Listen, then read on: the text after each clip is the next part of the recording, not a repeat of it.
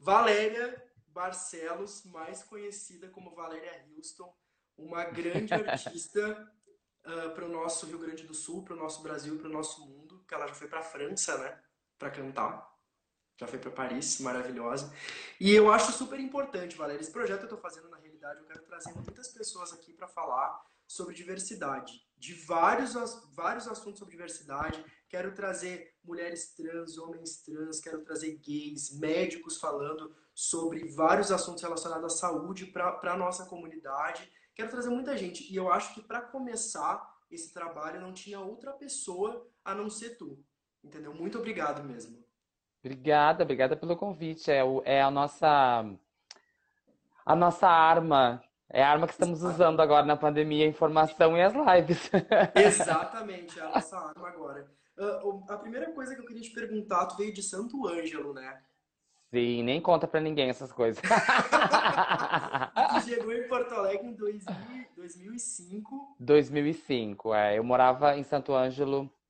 Eu trabalhava numa banda de baile lá, com essas bandas de 15 anos, Réveillon, essas coisas. Sim. E hum, eu tinha saído dessa banda no final de 2000, dezembro de 2004, foi o último show que eu fiz. E a partir daí eu fiquei por lá, tentando a vida por lá, vendo se acontecia alguma coisa. Mas Santo Ângelo é uma cidade muito conservadora, é, de colonização alemã, logo racista, né? E 2004, assim, parece que foi ontem, e foi ontem, né? Mas as pessoas ainda estavam engatinhando nas questões de, de, de transexualidade e, e e leis e tudo mais para nossa comunidade. Então eu não tinha muito o que fazer, não tinha muito, não tinha nada para fazer lá. Ou eu vim para Porto Alegre, ou eu vim para Porto Alegre.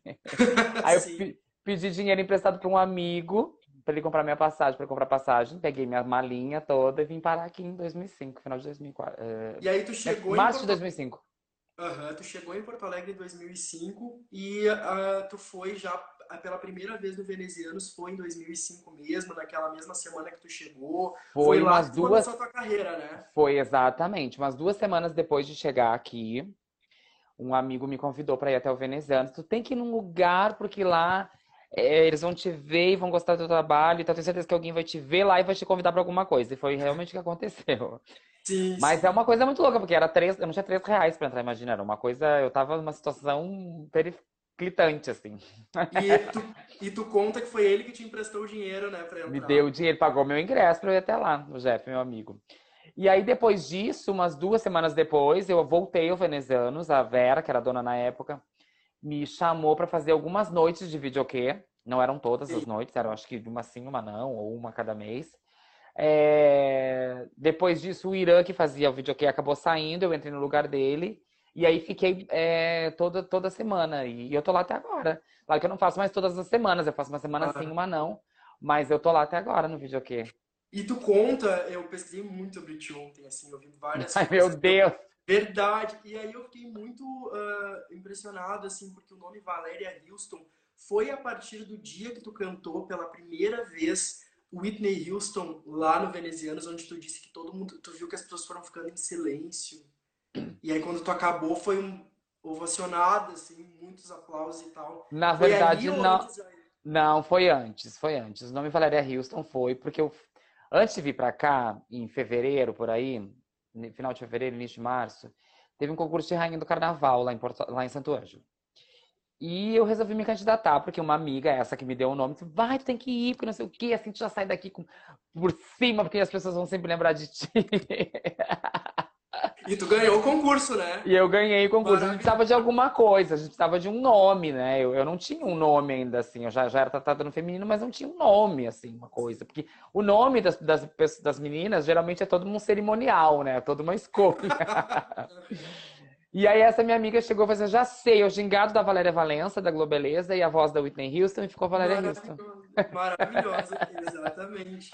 E isso do nome, eu acho que é muito importante, né, para mulher trans. Eu acho que marca a história desde o, o, nascimento, quando a gente se entende por gente, que o homem trans ou a mulher trans começa a não se identificar de alguma forma. E eu vi uma aspas tua que tu, quando tu fez uma entrevista, eu acho que para o Globo, que quando tu recebeu a certidão com o teu nome, aquilo era um atestado de dignidade. Exatamente, é. É, as pessoas ainda perguntam, é, é complicado de pensar na realidade das pessoas trans, porque há muito exotismo e pouca informação, assim, há muita curiosidade e pouca é, ou nada de informação real. As pessoas são muito curiosas, mas não não procuram saber a informação real. É, e é bem complicado de pensar que o nome para as pessoas trans é uma dignidade, assim, é, uma, é um renascimento, é, uma, é mais que um renascimento, eu acho que é um processo dignizador, eu falo sempre isso, é um processo dignizador, né? É, eu lembro exatamente do dia que eu fui até Santo Anjo para pegar minha certidão de nascimento e eu peguei e chorei, porque é, um, é uma dignidade é, atestada. Claro que perante a sociedade, muitas, muitas partes da sociedade, ou, ou muitas, uh, muitos setores da sociedade, isso já acontecia há muito tempo.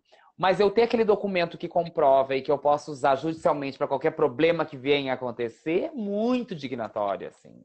Sim, Sem falar que é uma luta, né? Eu, eu, eu, eu sou de um tempo em que demorava muito. Eu demorei três anos e meio para conseguir retificar o meu nome, graças ao meu advogado, Dr. Tiago Fazolo, que foi uh, persistente, porque eles primeiro trocaram o nome, não o gênero, e aí ele atestou, não, mas vai causar mais confusão. Aí conseguiram trocar o gênero é, lá na certidão.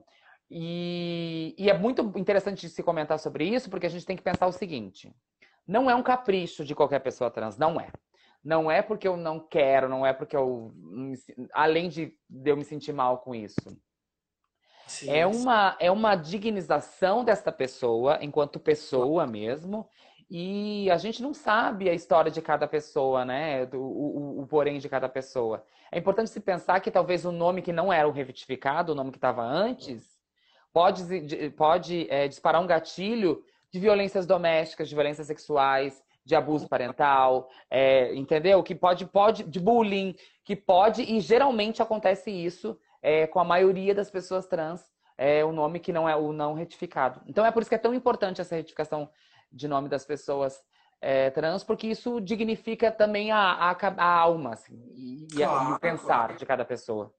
Uh, em qual ano tu conseguiu o, teu, o, o documento, a certidão?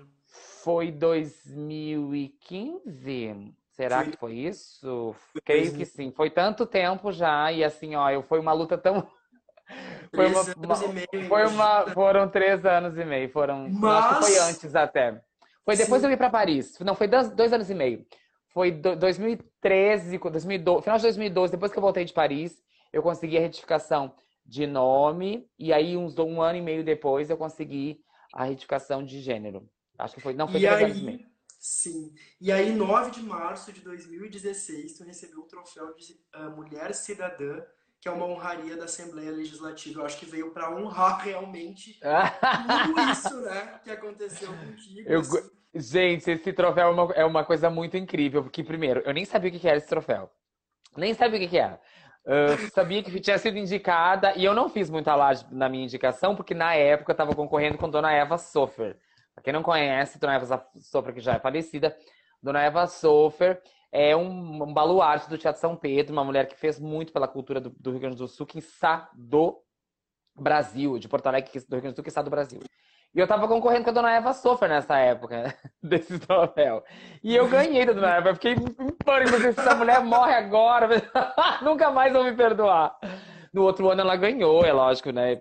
Incrível, tudo mais. Ela já ganhado muitas lauras. Eu acho que a dona Eva nem tava por aí com essas coisas. Mas para mim era muito importante, porque é um, um, mais uma mais uma, uma ferramenta no processo dignizatório, não só meu, né? Porque sempre quando eu falo em mim, eu estou falando em muitas outras, mas de todas as outras. É uma pena que ninguém, até na história do, do troféu, nenhuma mulher trans tenha ganho além de mim. Eu rezo muito e, e, e peço muito para que outras é, sejam indicadas, ao menos, assim. Claro. Foi uma coisa muito doida esse dia do, do, do troféu, assim, uma, uma rede de televisão ficou me perseguindo o dia inteiro. de ter carro atrás de mim me perseguindo, assim, foi uma coisa muito doida. É... E eu levei a minha certidão de nascimento dentro do sutiã, assim, dobradinho, para qualquer problema que desse, porque eu já tinha dado um problema no dia anterior, né? Ah. Tinha uns dois dias anterior, um, advogado, um, um vereador lá, um deputado da bancada conservadora, entrou com uma ação, acho, dizendo, não, porque não pode, porque não sei o que. Só que daí ele entrou na justiça e viu que lá tá tudo retificado direitinho, teve que ficar bem quietinho, engolir isso a seco. Sim, maravilhosa. mas uma coisa que me chamou a atenção também foi o teu discurso lá. Eu acho que o teu discurso foi muito significativo eu não vou lembrar mais ou menos, eu, provavelmente tu lembre, mas eu acho que foi muito significativo para quem estava lá e para hipocrisia que a gente vive também, né? Onde tu falou, eu estou recebendo um prêmio, mas eu sei que muitas pessoas que estão aqui dentro não me enxergam como mulher, então nem foi mais tão ou menos... pouco quanto cidadã. É, eu falei que nem eu agradeci muito o prêmio e, e hum, é uma, nossa, é uma láurea incrível, é, é a maior honraria dada a mulheres no estado do Rio Grande do Sul. E, e agradeci dizendo que era uma pena que eu não era nem mulher para eles, porque eu era qualquer coisa menos mulher, né? E que tampouco era cidadã, porque nem sequer o direito de ir ao banheiro, como qualquer outra mulher, eu tenho, eu tenho, eu tenho assim tão facilmente. Eu tenho que pensar duas, três vezes se realmente eu preciso ir muito, se eu tenho que ir muito, se não vai dar muita confusão e, e, coisas básicas, assim, do direito ao nome e ao gênero, por exemplo, né? Ao, ao, ao, ao pronome. Isso é muito e... louco, né? Porque eu nunca. Por isso eu acho importante realmente o lugar de fala. Porque essa história de ir ao banheiro. Uh, tu não é a primeira mulher trans que eu vejo falar isso. O quanto tu, tu te segura até não poder mais. Não poder mais, é. e aí, e aí, nesses casos, eu fico pensando, meu Deus, né? A, a gente ouve muito falar em privilégios trans, assim, privilégios de pessoas trans, porque agora as pessoas trans querem muitos privilégios, eles querem quase, né, gente? Quer dizer, aquilo que é um direito comum, trivial uhum. e diário para ti, para mim é um privilégio. Que inversão de valores é essa que a gente está falando, é, em que um direito teu é um privilégio para mim, né? Que diferença tão grande a gente tem, é, pensando em humanidade, mesmo em ser humano, que para ti é um direito e para mim é um privilégio, né? Um simples ato de ir ao banheiro, por exemplo. Exatamente. E tu acha que na comunidade LGBTQ a, a mais existe preconceitos e divisões entre si ainda, ou a gente já está se encaminhando para uma união maior? Eu não, eu, eu acredito muito na eu, eu não diria que tem um preconceito, porque isso também eu acho que é um conceito uhum. colocado na comunidade que não é LGBTQI, LGBTQIA+, é, para plantar uma semente de discórdia. Eu não sei se é um preconceito que há entre nós. Eu acho que há uma tentativa de igualização a algo que a gente não é. Né? Eu vou ser sempre uma mulher trans. Eu não tenho a, a pretensão nem a é impossível que eu seja uma mulher cisgênera. Eu sou uma mulher trans, hétero, pronto. É isso que sou bem feliz como eu sou. Mas parece que as pessoas é, que são bem a gente de fora da comunidade LGBT é, querem sempre nos colocar alguma semear alguma discórdia entre nós. Eu acho que há muita desinformação da comunidade LGBT com relação aos seus próprios direitos, com relação aos seus deveres também, né? Enquanto cidadã, enquanto.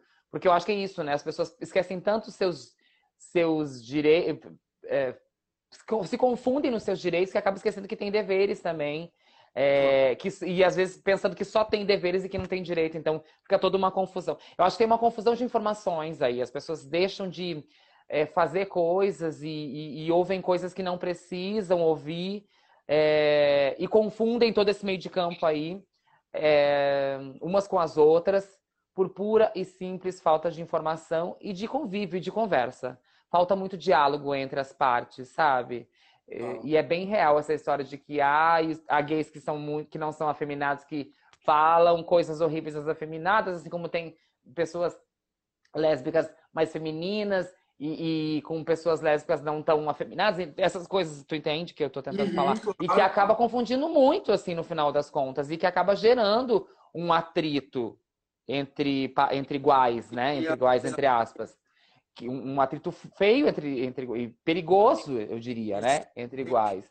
Porque exatamente, é exatamente isso que as pessoas que nos vêm de fora querem que aconteça, que a gente não se entenda enquanto um único bloco de pessoas que quer uma única coisa que é o respeito, a dignidade e o direito como qualquer outra pessoa, e acaba confundindo tudo isso e semeando essa sementinha da discórdia para que a gente mesmo não se entenda e eles possam dizer depois, olha, nem eles se entendem lá dentro, a gente não tem que entender nada, né? Exatamente, eu acho que a própria bancada conservadora dentro da política, eles acabam semeando isso de alguma forma para que realmente não exista essa, essa união e esse entendimento até do que a, a, do nosso direito, como tu está falando mesmo, né? E tu acha que essa desvalorização da cultura atual no Brasil ela foi semeada a partir dessa desvalorização que veio com o tempo ou realmente eles entraram, bater um pé na porta, não, agora vamos, vamos tirar tudo, vamos desinformar a galera mesmo, não vamos dar acesso à educação, não vamos dar acesso à educação sexual, ou isso tu imagina que já era uma cultura que vinha aos poucos sendo, sabe, ali, hum. aqui, entendeu? O que, que, tu acha? Já era uma cultura de muito tempo. Eu não acredito que ó, as pessoas passaram no portal e passaram a ser idiotas e burras e ignorantes. não consigo crer nisso, porque se isso aconteceu, vamos descobrir onde é que é esse portal e vamos fazer voltar. Porque Exato. não, não é assim, não. Eu não, não acredito nessa política de.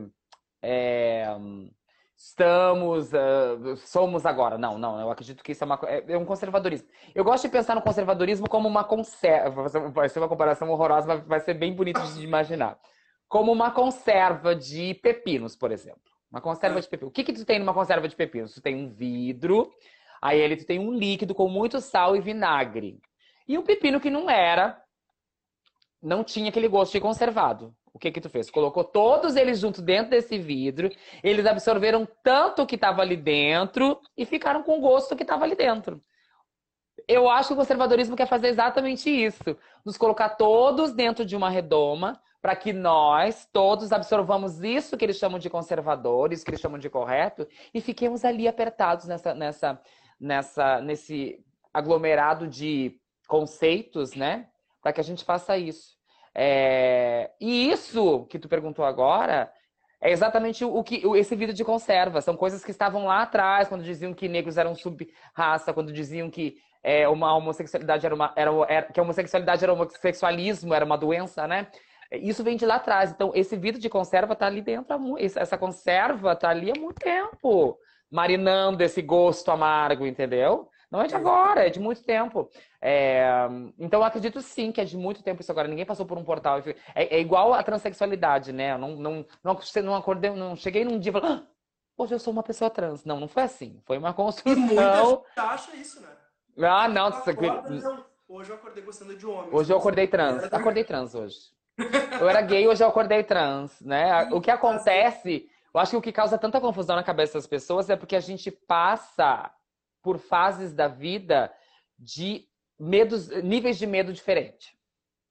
Não é que é uma descoberta. Hoje sou trans. A gente passa por níveis de medo diferentes. Primeiro, tu tem muito medo, muito medo de tudo, da tua mãe, do teu pai dos seus irmãos. E aí tu se fecha em copas completamente, tu não tem medo de assumir absolutamente nada. Aos pouquinhos, na tua adolescência e com convivência, tu consegue se abrir um pouquinho para algumas pessoas. Então, é um pouquinho menos de medo. Perceba que a nossa vida é permeada pelo medo, né? Sim, total. A nossa vida toda é sempre total. permeada pelo medo. Com a vida adulta, você tem duas opções. Ou você sai dessa copa toda e, e, enfrenta, inclusive, o teu próprio medo, e aí sim se revela uma pessoa como tu acha que deve ser. Ou continua nessa redoma de medo, como muitas acontecem. O que eu também respeito, porque eu não acredito é, em saída do armário a partir de uma chave de fenda que, que abre os parafusos. Não acredito nisso. Eu acredito que cada um tem o seu tempo e etc. Cada um tem os seus níveis de medo, inclusive, eu acho, sabe? Tem pessoas que têm muito medo de se, de, de se revelarem, de revelarem o seu eu verdade ali para as pessoas. Porque é muito difícil. Eu me questionava muito disso por saber e por ver, e por sentir e por ouvir as coisas que uma pessoa trans ia passar na vida. Então, eu, eu tive muitas dúvidas, não com relação à pessoa que eu sou, mas com relação a como dizer isso para as pessoas e como é, dominar esse meu medo perante as outras pessoas. Porque era isso, as pessoas iam brincar com o meu medo, me manipular o meu medo ao ponto de que eu voltasse para onde eu nunca deveria ter saído para essas pessoas, né? Sim, e falando em medo, dia 30 de agosto de 2015 foi uma data também bem emblemática na tua vida. Bem, né? bem pesada. 30 de agosto de 2015 foi o dia que eu fui esfaqueada na Avenida, é, na Rua da República, às 16 horas, um lindo domingo de sol. Tinha ido almoçar, tinha feito um show belíssimo, lindo, muito carinhoso no dia anterior. Dormi tarde, acordei tarde, fui almoçar. Tava indo com meu namorado da época e um, um senhor de aproximadamente uns 40, 50 anos, não aparentava sinais de embriaguez desculpa, nem de sujeira, nem nada disso, nem drogadição, pessoa sóbria, dignamente vestido com uma camiseta branca, limpa, uma calça jeans, um tênis, um senhor negro, que inclusive me, me, me xingou de ofensas racistas. É... Simplesmente do nada começou a me xingar de aberração, lixo, uma, uma série de coisas, dizendo que meu lugar não era ali e que eu tinha que sair dali. Eu, calma como sou, não é? me aproximei desse senhor e comecei a xingar ele também, que ele estava pensando, que a rua não era dele, que não sei o que. Não é? Nesse embate, eu não percebi que ele estava com uma, uma, mochila e que, dele, assim, sorrateiramente ele tirou uma chave de fenda, se aproximou de mim e me esfaqueou nas costas com a chave de fenda. Eu fiquei ali sangrando na rua. É, meu namorado viu aquilo, se foi pra cima dele, ele esfaqueou meu namorado também. Depois disso, a gente gritava pedindo ajuda para as pessoas e ninguém fez nada. Ele saiu caminhando a passos de passeio, como se a rua como se ele tivesse direito à rua e nós não ali, né? É... E foi uma loucura, foi uma coisa que me colocou. Eu vim para casa chorando, tentei acionar a polícia, não consegui, tentei fazer BO, não consegui, enfim. Se não fosse as, as redes sociais, a indignação das redes sociais e isso chegar a algumas pessoas, porque eu sou uma voz que é ouvida literalmente, né? Eu não teria conseguido fazer esse BO, mas eu perdi a, o tempo hábil das câmeras, etc e tal. Foi uma coisa horrível. De tudo eu trouxe uma lição muito grande disso. Eu sempre falo, né? Que a frase dele dizer que meu lugar não era aí, ali ficou ecoando na minha cabeça, que realmente meu lugar não era ali. Eu podia fazer muito mais por muitas outras pessoas que iriam ser esfaqueadas por ele ou por outras pessoas como ele, né? Aí eu teria que usar muito a minha voz para isso, por ser uma pessoa que tem uma voz que é ouvida literalmente. Então, a partir desse dia, eu passei a ser muito mais é, politizada nos meus shows, nas minhas falas, nas coisas que eu digo, nos lugares que eu frequento, com as pessoas que eu convivo, é, porque acredito muito no poder da palavra subliminar, aquela em que tu vai colocando para as pessoas sem que elas percebam. Elas Exato. aprenderam uma lição enorme sem perceber, assim, e levam para suas vidas. Eu ap aprendi muito a acreditar nisso e a usar isso a meu favor, depois dessa coisa horrível que eu passei. Ah, verdade, horrível mesmo, é muito inesperado também, porque imagina tu tá saindo para almoçar e esfaqueado, meu Deus do céu, esfaqueado é... de forma brutal e humilhada, né? A gente vive numa sociedade realmente muito louca. E foi ali que tu, uh, que nasceu a Valéria ativista mesmo, que foi pesquisar mais sobre política, que foi pesquisar mais sobre. Eu acredito que tu sempre foi uma pessoa muito politizada. Eu acho que atos políticos, que eu digo político de uh, falar, de expor, tu sempre teve, tu sempre teve que, né? A gente, te, a gente faz política quando decide se vai sair da cama ou não. Isso é um ato político da pessoa. Tudo, exatamente isso, para pegar um ônibus. Quando você um acorda pela manhã e decide vou tomar café ou não vou, é um ato político, é uma escolha. Você está fazendo uma escolha. Guardadas as devidas proporções daquilo que a gente tem em mente enquanto política, é, que as pessoas têm em mente enquanto política, é uma. Política são escolhas, né? É, é você escolher isso ou aquilo para o Sim. bem de todos ou para o seu próprio bem. É, eu acreditava muito, eu não sabia, não acreditava muito na minha, nas minhas questões, assim. É, eu não via nem os meus shows como um ato político, como depois, hoje eu já vejo como sim, assim. Não estou aqui me exaltando, não é isso. Mas eu acredito que um corpo preto trans num palco, falando suas questões, é, mostrando as suas questões e as questões de outras pessoas, quando eu canto, quando eu uso, quando eu sou porta-voz da voz de outras pessoas, como músicas da Elsa ou músicas dos não, dos não recomendados, ou seja lá de quem seja e essas canções falam alguma coisa que a gente consegue entender, que a gente consegue sentir, que a gente consegue perceber que ali tem alguma coisa, eu acho que o, meu canto já era um ato político grande, eu não estava percebendo. Quer dizer, eu tinha muito disso, ah, eu vou ali fazer meu trabalho e é isso. A partir desse episódio, eu percebi que o meu trabalho não era só isso, que também era isso, né? Também era subir num palco e cantar e fazer as minhas musiquinhas e ganhar. Mas que principalmente era estar ali fincando uma, uma bandeira como a, a, os Estados Unidos ficaram lá na Lua, que dizendo assim, I was here, eu, eu, estive aqui, e quando outras pessoas passassem, nossa, olha quem esteve aqui, sabe? Se sentia à vontade para também estar. Eu não tinha entendido isso muito, assim, a, na minha vida artística, não tinha compreendido muito bem essas coisas. Hoje eu compreendo bem melhor, e hoje eu percebo o quanto em alguns lugares ainda causa um certo desconforto a minha presença. Eu digo minha no, sentido de todas as nossas presenças trans, né? O quanto causa desconforto em alguns lugares. Mas é... a gente vive numa sociedade, né? Em que é um lugar em que a gente precisa se é, conviver com outras pessoas. Então é assim que vai ser.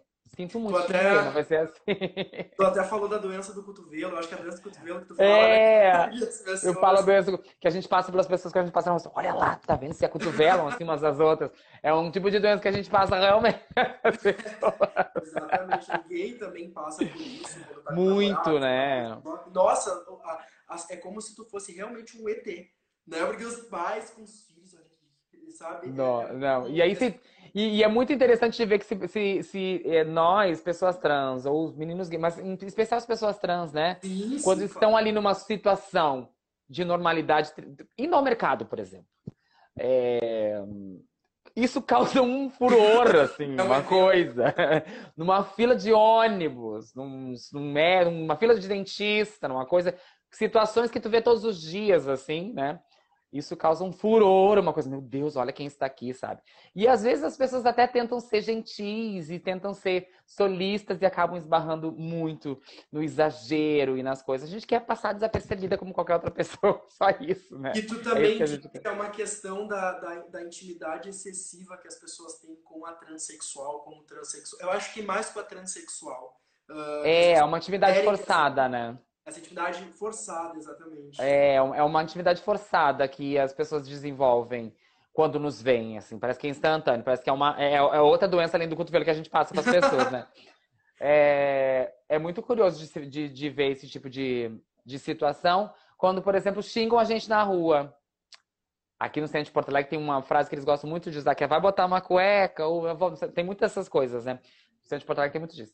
Como se eu te dê intimidade para que você dissesse o tipo de roupa que eu devo usar ou não deva. Porque você está dizendo, essa não é a vestimenta que você tem que usar. Você tem que usar essa. E além de usar essa, você tem que usar essa aqui também, que é essa de sobre.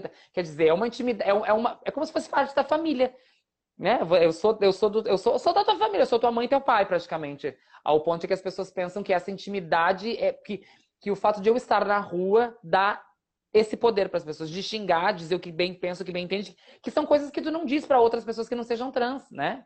Tu não fica Exato. dizendo para as pessoas um monte de coisa que tu pensa, por mais que tu pensa um monte de coisa e a gente é muito preconceituoso, viu, gente? Todo todos mundo é preconceituoso, todo, todos nós somos.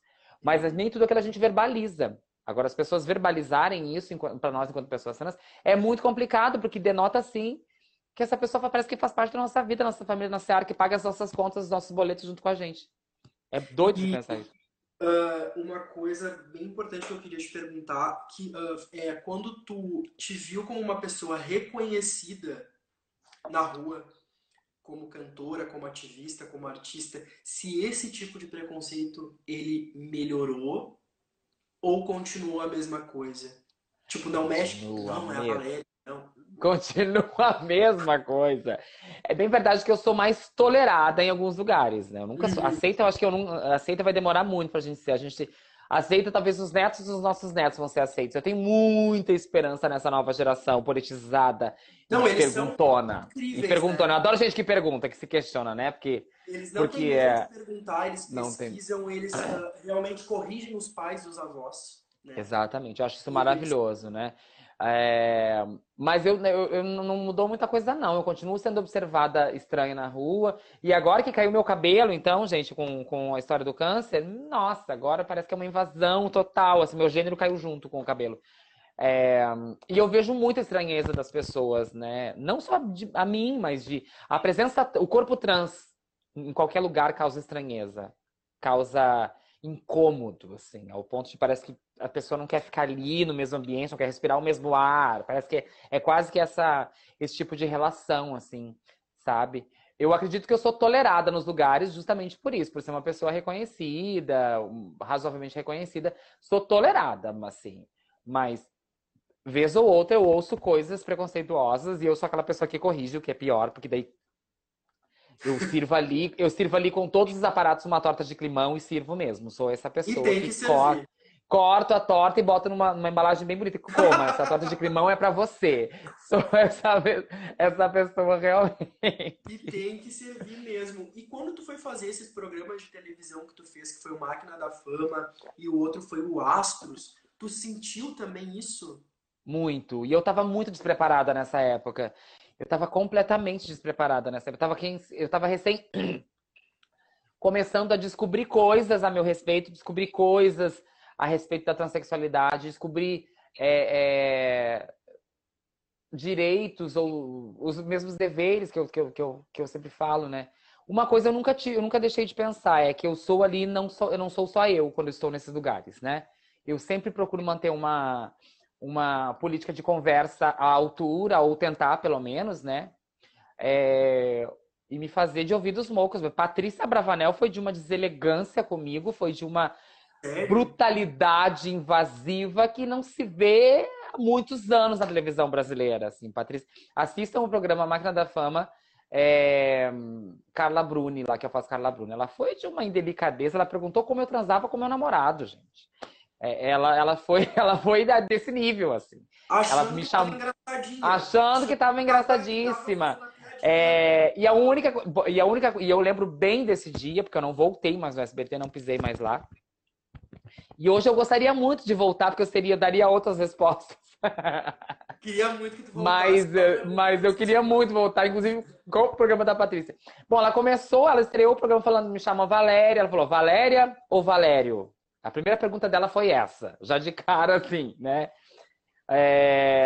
Depois ela perguntou, fez umas perguntas indelicadas, se a pessoa que ficava, se o homem que ficava com uma mulher trans era um homem, o que que era mais, mais ou menos, né? Ela diz, ela foi de uma delicadeza. E assim, eu tenho certeza que isso partiu dela, porque é impossível que uma pessoa que tenha 15 pessoas de uma produção, isso foi em 2010, sei lá, 2000, foi, foi, não foi tanto tempo agora, não. Já, já, a gente, as pessoas já, já falavam mais sobre transexualidade. Eu não acredito que as pessoas. Ah, eu já tinha retificado o nome, já era algum tempo depois. Não acredito que as pessoas não, sabem, não podem dar um Google ou não podem perguntar para alguém antes de fazer uma pauta dessa, entendeu? Então acredito sim que foi uma delicadeza dela, foi uma tentativa dela de ser engraçadinha, de ser, uhum. sabe, como é de praxe do pai dela também. Mas é preciso entender que isso já. Gente, não, não, nunca. É igual politicamente correto, como eu falo sempre do politicamente correto. Não existe politicamente correto, existe correto. Quando tu diz para as pessoas, ai, tudo é politicamente correto, eu falo assim, meu amor, tem um problema aí com você, porque olha só. Se tu acha que era bonito fazer piada com gay, com, com gordo, com pessoa trans, é, com negros, como faziam antigamente, a, tu, a tua justificativa, certamente, o que vem depois sempre é os trapalhões faziam, era sempre isso, que era. Sempre um, essa resposta, né? Não, porque sempre essa resposta. Eles faziam... Eu respondo, eu respondo sempre. Tava errado lá também. As pessoas não, não faziam, faziam isso porque sabiam que podiam fazer, porque iam ficar impunes, porque não tinha informação. Estamos em 2020, temos o advento da internet. Hoje é fácil de procurar e saber. Google. Outra coisa muito importante: a piada só tem graça quando todo mundo ri. Se uma pessoa se sentir ofendida, já não é piada, já virou ofensa para aquela pessoa. Então tem que ter um pouquinho de bom senso. Sim, eu pergunto, eu não entendi um clima horrível. E eu amando aquele clima horrível. Eu não entendi. Explica pra mim, por favor. É, é exatamente, exatamente isso. Tem uma, tem uma filósofa que agora não vou lembrar, uma filósofa é, da negritude que ela fala. Acho que é Angela Davis que diz que o racista tem que passar vergonha sim. Eu acho que essas pessoas têm que passar vergonha sim. É assim que elas entendem, é, é, sentindo, esse, sentindo esse rubor na cara, assim, sabe? De meu Deus, onde é que eu vou me enfiar agora? Que vai entender que tá errado, que fez merda. Não vai se enfiar, a pessoa fica ali e tu mantém. Eu, né? É, eu acho que é exatamente assim. e como é que tu foi me parar em Paris? Então, ai, que é uma história linda essa. Eu ganhei o Festival da Canção Francesa aqui no ano de 2012, 2013, 2012. 2013 eu fui para Paris. E o prêmio era uma viagem para lá. Mas é uma história curiosíssima, porque eu trabalhava como faxineira numa escola de idiomas lá no interior do Rio Grande do Sul, lá em Santo Ângelo. E eu lembro de estar limpando a sala de francês e me deparar com uma, um pôster da Torre Eiffel.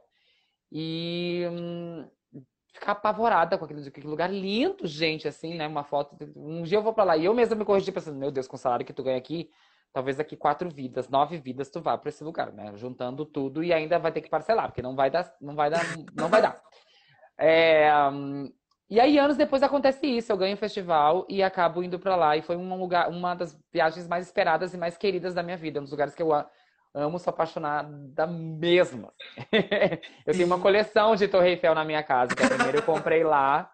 A primeira eu comprei lá, aos pés da torre mesmo, num carrossel que tem ali.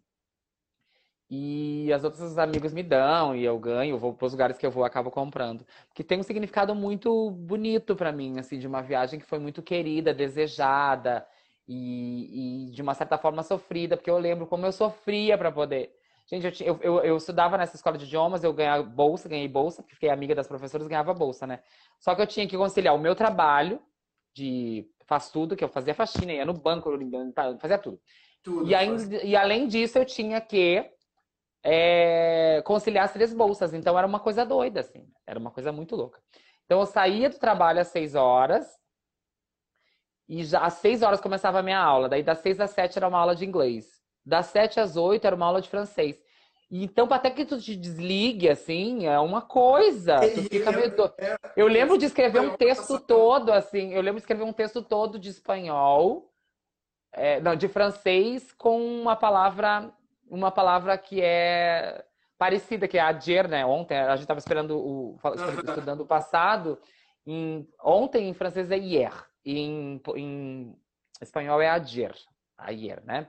E eu escrevi o texto inteiro de francês com a palavra em espanhol. Ontem em espanhol. Porque o texto era para dizer, ontem eu fiz isso.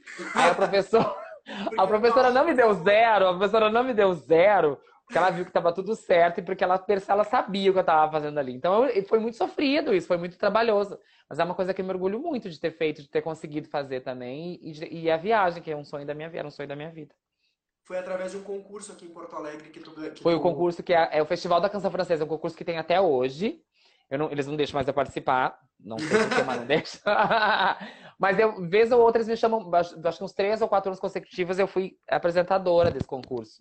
Ah, e é muito legal, assim, reviver tudo aquilo, ver a nervosismo das pessoas e ver a felicidade de. Porque eu passei por aquilo ali, né? Claro que para mim tem um saborzinho diferente, mas é, é, um, é um concurso bem renomado que começou aqui em Porto Alegre, inclusive. Começou aqui e tomou conta de todas as, as, as sedes da Aliança Francesa no Brasil inteiro.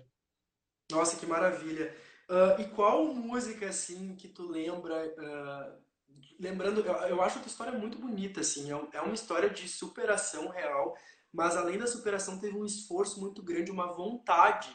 Uh, eu acredito que quando tu pensa na Valéria de 15 anos, de 16, eu acho que tu era muito batalhadora mesmo. Tu corria atrás do que tu queria. E eu, eu vi um vídeo que tu fala dos bailes que tu cantava e que o dono da banda falou que tu tinha ali, vamos fazer uma, uma coisa. Então, um teatrinho. Aqui, um teatrinho aqui, tu vai ser um menino e fora daqui tu vai ser o que tu quiser. E tu fala, não, não vou aceitar isso. Porque na cabeça daquela pessoa era a única oportunidade que tu teria. Mas eu acredito que tu já sabia que não era a única oportunidade. Né? Olha, durante muito tempo eu, eu, eu acreditei que essa seria a minha, un, minha única oportunidade e eu concordava com essas falas, eu, eu reverberava essas falas mesmo, assim. É? Eu, não eu replicava... Um, não tinha tipo uma... Não, mas eu acho que... que... Não, isso veio é, no final de 2004, início de 2005, quando eu vim embora pra cá. Quando chegou uhum. uma época em que os meus seios estavam crescendo muito e eu tinha que usar aquela uma, uma, uma faixa para apertar e Nossa, e eu chegou um dia que eu, que eu vi que aquilo ali estava errado, assim, algo me despertou, né? Porque até então eu achava que era aquilo mesmo, que a minha vida era aquilo, que estava correto, que eu aquelas piadas que eu ouvia elas estava certo e que ele dizendo para mim que estava passando vergonha estava correto, porque enfim, não não replicava e ficava na minha, né? É, quando ele chegou com aquele figurino novo, todo masculino, eu também achei. Eu disse: Bom, tudo bem, você quer me vestir de palhaço? Tudo bem. Foi a minha resposta. Meu início de rebeldia, digamos assim, aí, né? É, e, mas eu achava realmente que aquilo ali eu, era tão. É isso que eu falo, sabe, para as pessoas. As pessoas precisam aprender o seu, o seu. entender o seu lugar e entender com orgulho o seu lugar. Eu, eu nunca, nunca não tive essa gama de informações que a gente tem hoje quando adolescente, muito menos quando criança, e é por isso que eu piso tanto nessa tecla, aperto tanto nessa tecla da educação, sabe? Eu acho que a educação é, sobre gênero nas escolas é uma coisa muito importante para que as pessoas entendam o seu lugar no mundo, entendam muitas outras coisas aí incutidas nisso, desde abusos, é, desde bullying, etc. e tal. É, e eu não tinha, eu, eu, um pouco de informações que eu estava conseguindo ali naquela época, lá numa cidade do interior, eram muito pequenas e a minha vida estava num looping de, é, de coisas iguais, assim, todo dia fazer, todo dia ela faz tudo sempre igual, fazer sempre igual. aquilo e para mim era isso, que é assim que as coisas iam ser. Até que um dia eu despertei para isso, falei não, não, não, não é assim, né? Eu recebi uma revista do Vitrô, Vitrô é uma casa de shows aqui de Porto Alegre, muito tradicional assim. Recebi uma revista do Vitrô com a Cristine Bastos na capa, que é uma, uma transexual belíssima em Porto Alegre. E eu pensei, meu Deus! E aí, como eu fui folhando a revista, eu pensei, olha, é um outro mundo é possível. Quem é do interior, eu sou do interior, né? Quem é do é... interior, gente, o Porto Alegre, Porto Alegre parece que é, é um país, né? É, é uma tábua de salvação, exatamente. Carro, e aí eu... ônibus, e eu era criança e dizia Porto Alegre, gente, isso aqui é Porto Alegre, é. Sim, eu pensava, nossa. E eu tinha muito disso, assim. Eu, eu lembro de, eu lembro, tem, uma, tem, tem coisas bem pontuais que eu lembro, assim. Eu lembro de passar, a gente vinha fazer shows às vezes aqui uma, uma vez ou duas vezes por ano, a gente vinha de, do interior para cá fazer show, que tinha uma empresa que nos contratava sempre. E eu lembro de passar na frente da opinião e pensar, meu Deus, um dia eu quero estar aí. Depois, anos depois, eu estar lá cantando, fazendo meu primeiro show lá. Eu lembro dessas coisas, assim, sabe? Eu lembro de um dia também que eu estava é, apresentando a parada LGBT e eu saí no caminhão da parada e o ônibus da banda estava fazendo show na Casa de Portugal, que era bem ali na frente do, do Parque uhum. da Redenção. E eu ficava pensando, meu Deus, que loucura! eu descer e lá dar um close, assim, né? Sim, é... sim. E durante muito tempo eu pensava que era isso, eu pensava que o meu destino era esse, eu pensava que as coisas eram assim. Até que essa, essa, essa chave se virou em mim e ainda demorou um tempo para que eu acreditasse melhor nas coisas. E vez ou outra eu me pego pensando nas coisas que eu passei e penso, meu Deus, como é que. Como eu me, eu, eu me permiti sujeitar a tudo isso? É... E é claro, eu mesma me corrigi, penso, nossa, com a cabeça que tu tem agora, aos 40 anos, é lógico que antes, lá aos 20, aos, aos 20, eu tinha 20 claro. anos, né? As coisas são completamente diferentes, as situações são diferentes, as leis, as leis eram diferentes, as informações chegavam de uma maneira diferente. É, mas, mas ainda assim, hoje, com todas essas informações, há pessoas que agem assim, que agem colocando na tua cabeça que não pode, que agem colocando na tua cabeça que não é possível, que agem colocando na tua cabeça que está errado que agem colocando na tua cabeça que você não é um ser vivente, que você é uma coisa. Então é preciso muito essa discussão. E eu lembro muito também da escola, enquanto criança, que o quão importante é, teria sido para mim se eu tivesse tido essas informações enquanto criança trans. Eu teria sofrido muito menos, eu teria apanhado muito menos, eu não teria sofrido violência sexual como eu sofri durante muitos anos é, e não entendi o que, que era aquilo. É, dizer, é muito importante falar sobre isso, sobre, Exatamente. sobre sobre educação nas escolas, sabe? Sobre gênero nas escolas. Eu sofri muito bullying quando eu era criança. Eu acho que eh, eu imagino eu sendo gay, eu imagino uma mulher trans, um homem trans. Eu quero escrever um livro, eu vou escrever esse livro ainda, que é eu voltando criança com a mente que eu tenho hoje. Meu Nossa. Deus! não ia sobrar pedra sobre pedra nem pra Eu acho que também não ir na minha cidade também ser legal. E uh, a gente falando sobre educação, me vem uma pergunta super importante que é essa, de novo, a desvalorização da cultura através da nossa secretária especial de cultura, né? Que é, é óbvio o, quanto a gente está muito chocado com aquele pronunciamento dela para a CNN e a falta de respeito com os meus colegas comunicadores também. Eu acho que foi uma tremenda falta de respeito, porque ela não estava respondendo como Helena do Manuel Carlos, ela estava respondendo como a Regina Duarte, entende? E eu queria saber tu, o teu posicionamento quanto a isso e se tu acha que existe uma solução. Quanto Olha, eu diria para de repente aquela corrente. Eu Gente, eu, eu só a única coisa que eu tenho a dizer sobre esse, sobre esse episódio é não patologizem esta mulher. Ela não é louca. Ela não é louca. Não. Ela não é louca. E também peço para que as pessoas parem de chamar de velha, louca, de não sei o quê, porque isso. Eu sou velha e não sou nada disso, gente, entendeu? Pare, pode parar. É mania de patologizar esse, esse tipo de gente que depois sai com esse com essa arma, Ai, porque eu sou louco, porque eu tenho problema. Não tem problema nenhum, meu amor. Você é ruim mesmo, sabe? Eu acho que exatamente isso que tu falou, eu acho que uma das uma, coisas mais maravilhosas que eu vou levar para minha vida. Ela, ela, respondeu como Helena do Manuel Carlos, assim. Ela respondeu como a Viva Porcina. Ela estava respondendo como as personagens. E como tudo nesse âmbito político que a gente está passando agora, todo mundo está é, encenando uma peça muito ruim, sabe? O problema é que tem espectador para isso, tem espectador. É a histeria coletiva que eu chamo, meio que mesmo que o ator é muito ruim, mesmo que o cantor é muito ruim, uma histeria coletiva faz com que as pessoas vão lá e prestigiem. Mas chega uma hora que essa mesma população que está prestigiando esse ator ou esse cantor ruim, né, ou esse, ou esse cenário político, se dá conta. O ruim é que a gente entra nessa seara, a gente acaba entrando junto nessa, nesse bolo, né? E é, isso é que é ruim, a gente acaba sofrendo junto. Mas é, é preciso se informar, sabe? A gente precisa de muito mais informações, assim. A gente precisa se munir. Nós ainda, nós que temos discernimento, precisamos nos munir de muita informação. Exatamente. E de muita... E de muita é, não, eu, não, eu, não, eu não acredito em compaixão, desculpa. Eu, eu tô tentando ser uma pessoa muito espiritualizada, mas eu não tô conseguindo, sabe? Não, não já, Eu já tô num nível que eu não tô conseguindo mais. Assim, eu vi ali uma notícia hoje que um dos idealizadores da carreata é a favor do sal no, Eu não gosto de falar o nome da pessoa, eu falo sal no rabo, que é melhor.